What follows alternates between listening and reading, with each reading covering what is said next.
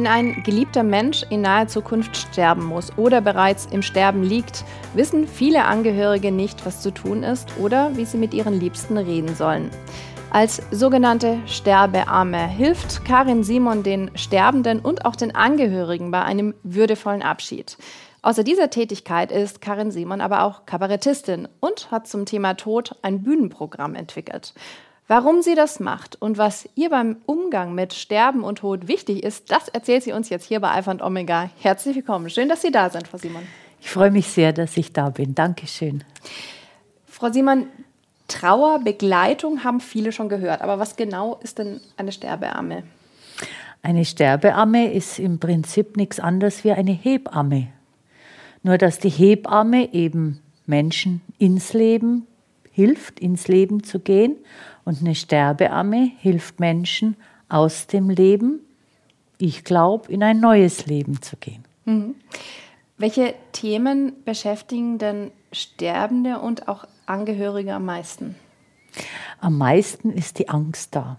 Die Angst vor dieser Ungewissheit, wo geht es denn hin nach dem Sterben? Die Angst, wie gehe ich mit dem Sterbenden um? Gibt es da, was ich falsch machen kann? Das ist meistens die größten Anliegen, um eine Sterbeamme ins Haus zu holen. Eine Sterbeamme kommt ja nach Hause. Mhm. Sie sagen jetzt auch, dass die Kirche auch mit schuld daran ist, dass die Menschen Angst vor dem Tod haben. Warum? Schuld ist immer so ein Wort, das ich eben nicht verwende, weil die Schuld gehört in die Kirche. Ich finde es einfach nicht so ganz okay, dass die Kirche so viel Angst vom, ja, früher eben das Fegefeuer, die Hölle, vom jüngsten Gericht und vor der Strafe Gottes erzählt.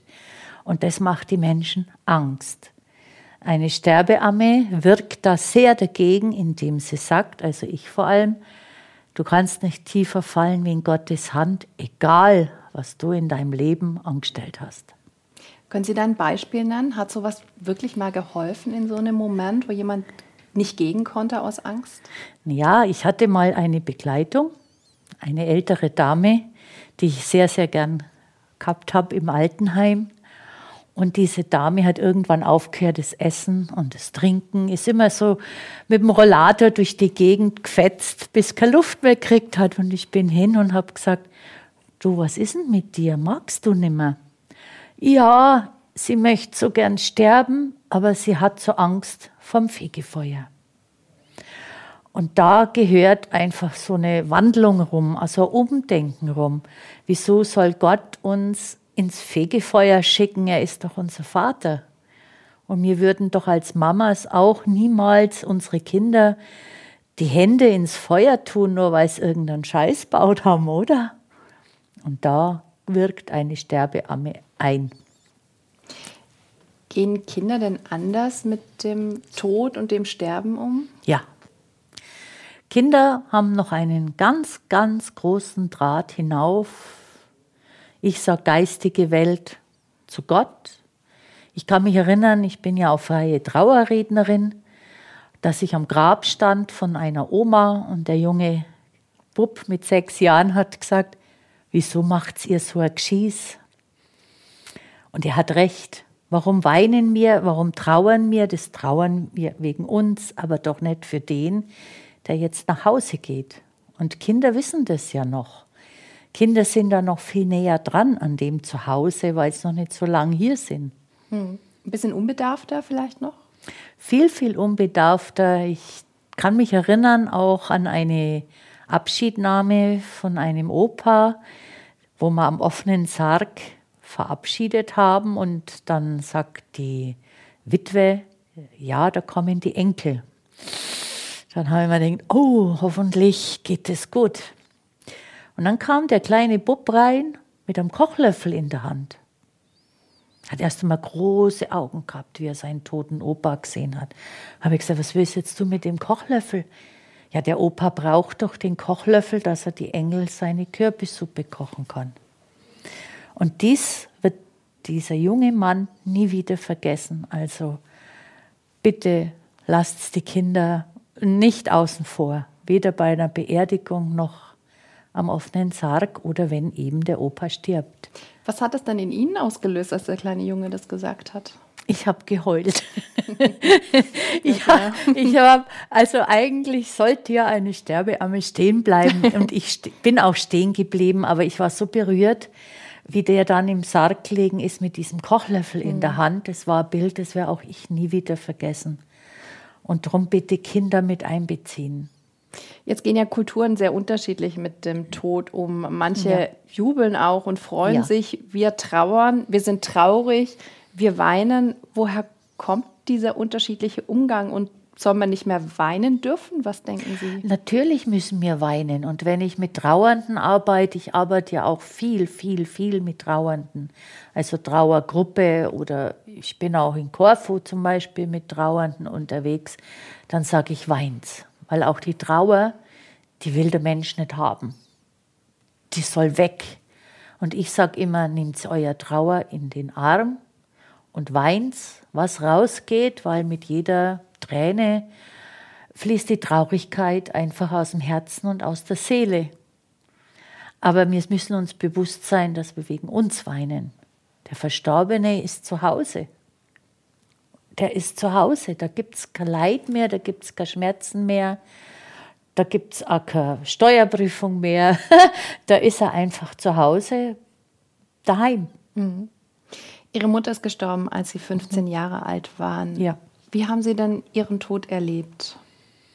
Ja, das war ja eben, dass ich sie nicht mehr besuchen konnte am Schluss, weil meine Mama sich von einer lebenslustigen Frau zum sabbernden Elend festgezurrt auf dem Toilettenstuhl in der Psychiatrie. Das war ihr Ende. Das war so eine grausame Krankheit, die das mit ihr gemacht hat. Und ich hatte mit 15, ich war total überfordert. Ich konnte sie einfach nicht mehr besuchen. Und dann war sie tot und dann war ich eben da gesessen mit einem Berg Schuldgefühle. Und das war so in jungen Jahren schon der Startschuss in mein heutiges Berufsfeld, der Sterbeamme.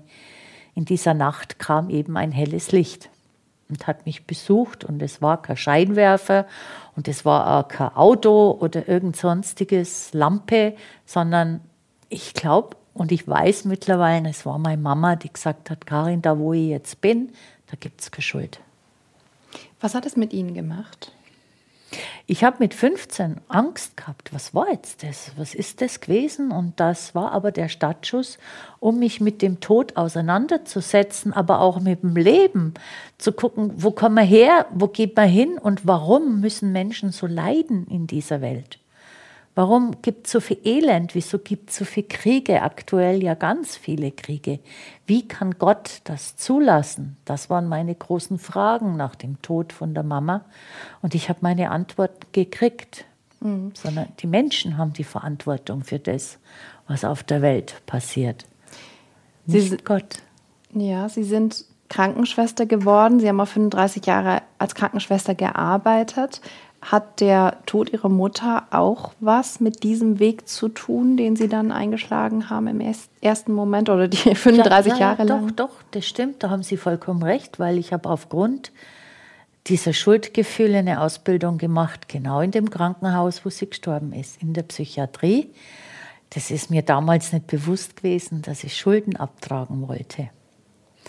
Aber der Weg war gut die Ausbildung in der Psychiatrie auch zu machen, da wo sie gestorben ist. Und dann habe ich ja gewechselt, erst nach München ins Schwabinger Krankenhaus, da habe ich dann auf der Onkologie gearbeitet und habe halt einfach gemerkt, dass ich ein Händchen habe für Sterbende.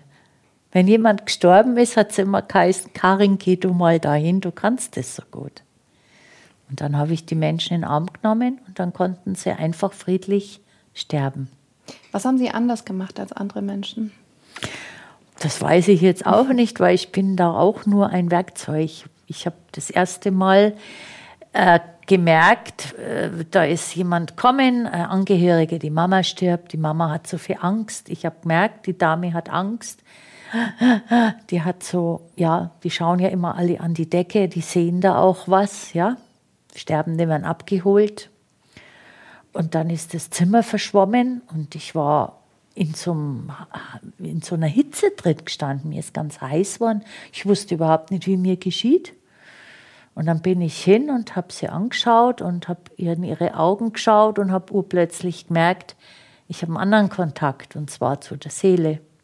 Und dann habe ich sie in den Arm genommen und sie konnte bei mir in den Armen sterben. Und ich habe gemerkt, wie die Seele den Körper verlässt. Das war so richtig ein Ruck. Und dann äh, wusste ich überhaupt nicht, was war denn das jetzt? Warum ich diese Gabe habe, ich kann nur wieder sagen, das ist einfach eine Gabe von Gott. Wie fühlt sich das an, wenn Menschen in ihren Armen sterben? Das ist ein magischer Moment. Da ist Frieden da, da ist Liebe da, da ist, es ist alles weit. Äh, alles andere, ob ein Auto vor der Tür steht oder ob man ein bisschen dicker ist, es wird so unwichtig.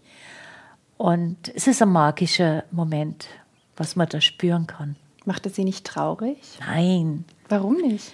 Warum, warum soll ich da traurig sein? Es ist so schön.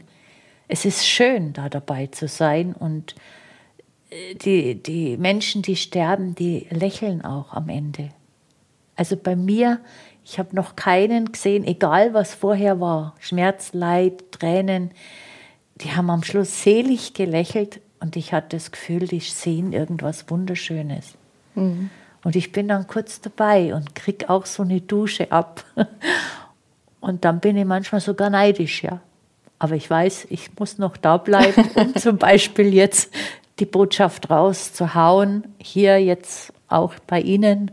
Dankeschön dafür. Habt keine Angst vom Tod. Mhm. Habt keine Angst, bitte. Sie haben nach 35 Jahren dann den Beruf als Krankenschwester aufgegeben. Sie haben sich zur Sterbeamme ausbilden lassen. Wie mhm. kam es denn dann zu diesem Schritt?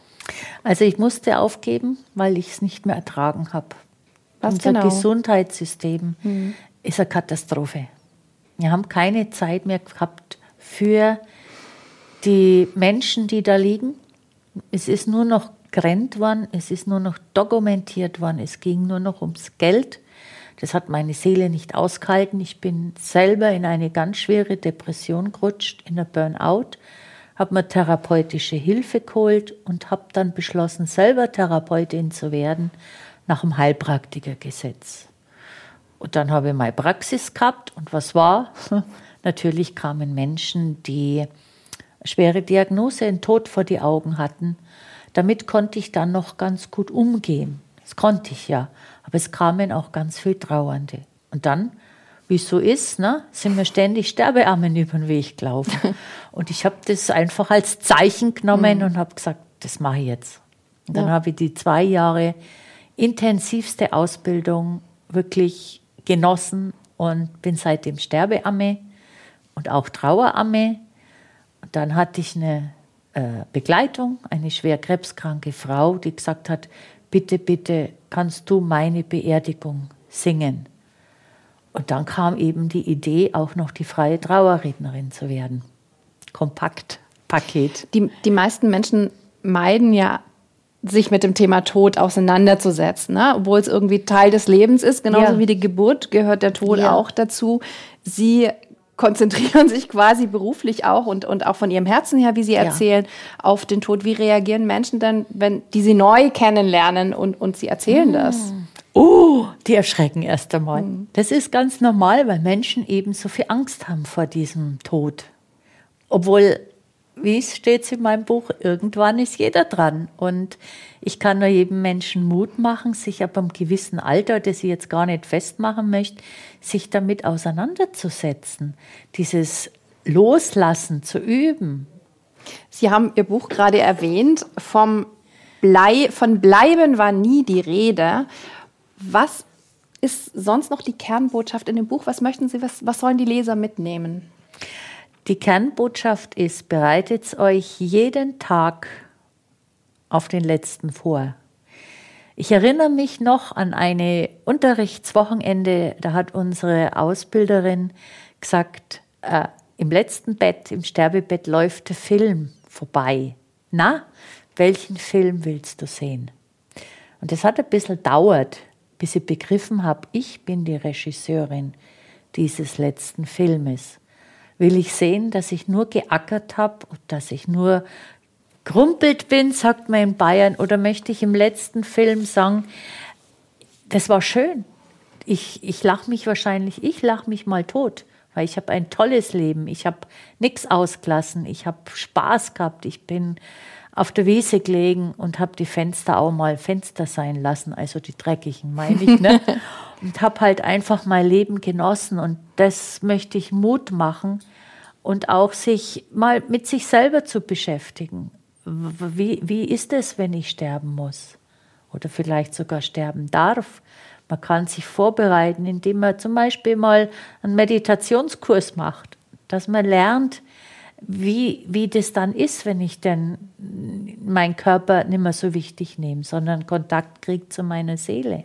Aber wenn Sie sagen, man, man solle sich quasi jeden Augenblick darauf vorbereiten, ist es nicht, also zieht es eigentlich runter, wenn man sich Nein. überlegt, das ist jetzt meine, vielleicht meine letzte Autofahrt, ich verlasse das letzte Mal meine Wohnung. Ich finde das wahnsinnig traurig, diesen Gedanken. Nein, das ist so eher Carpe Diem, ja. Also lebe dein Leben, als ob es der letzte mhm. Tag sein könnte.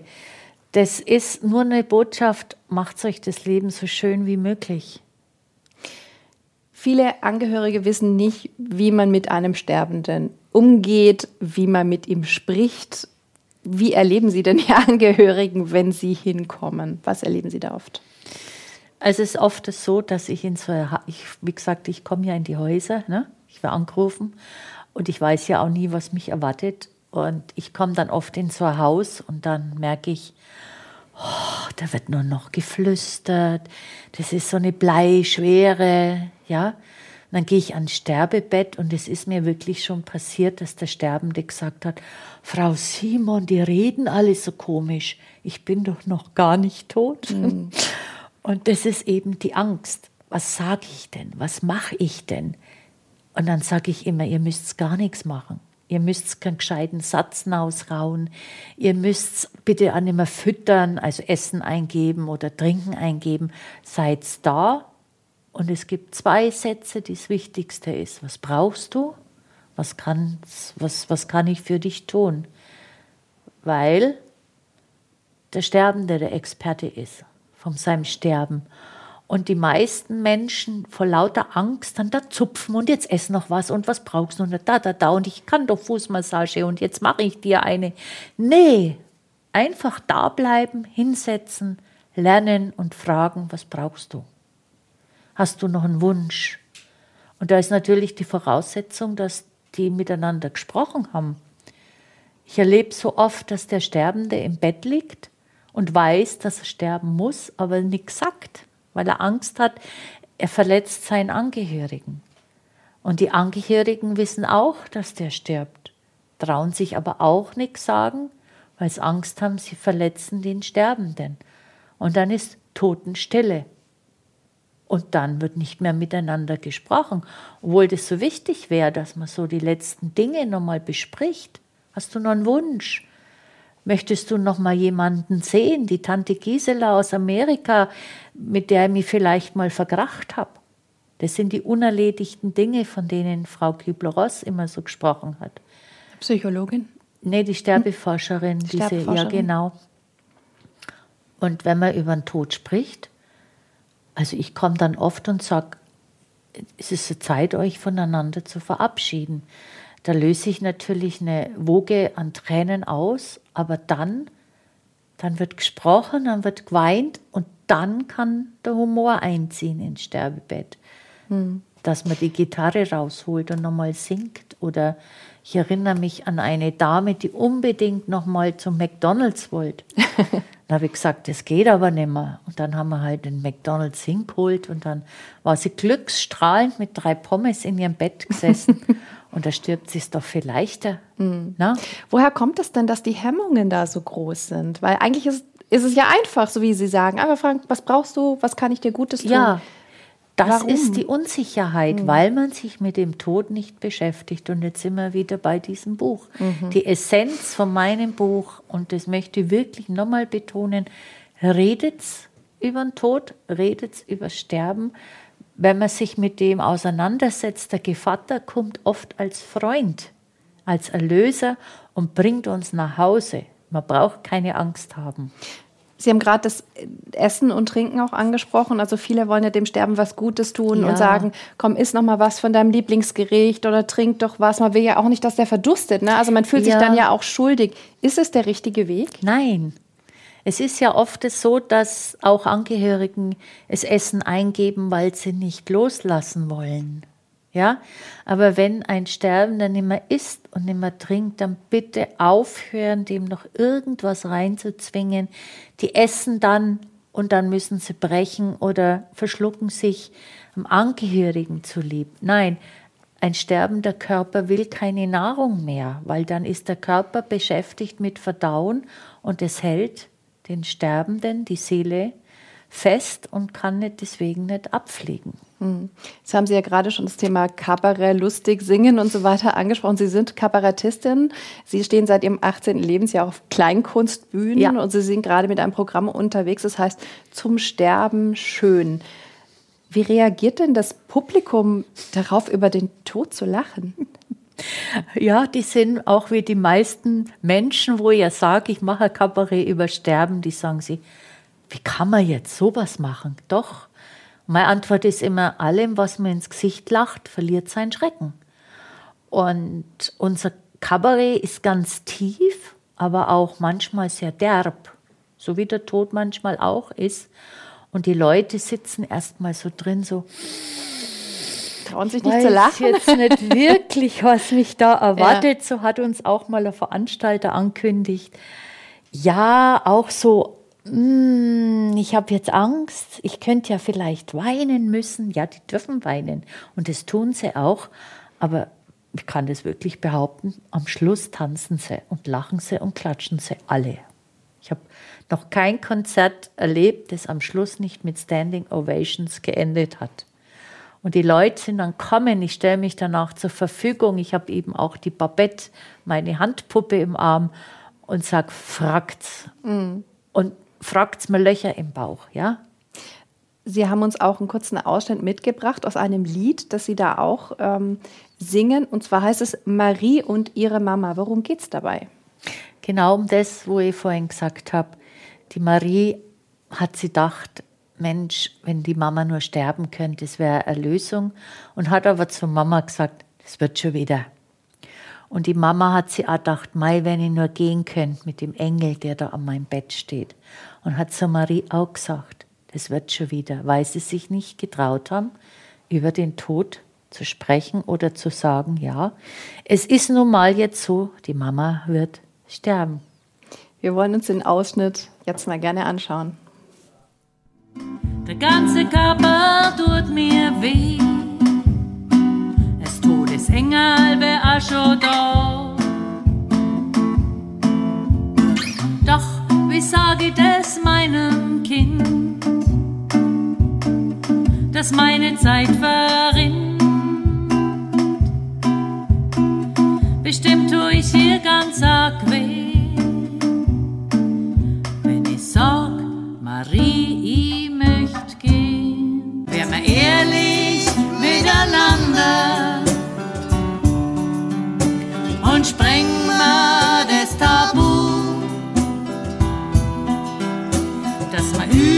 über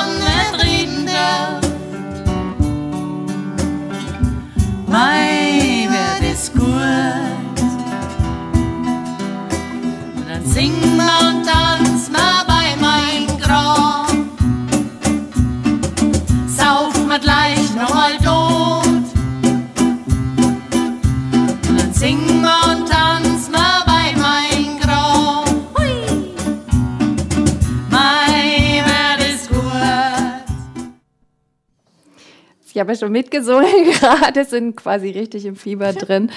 Singend am Grab tanzen. Das ist für mich eine schöne Vorstellung. Ja.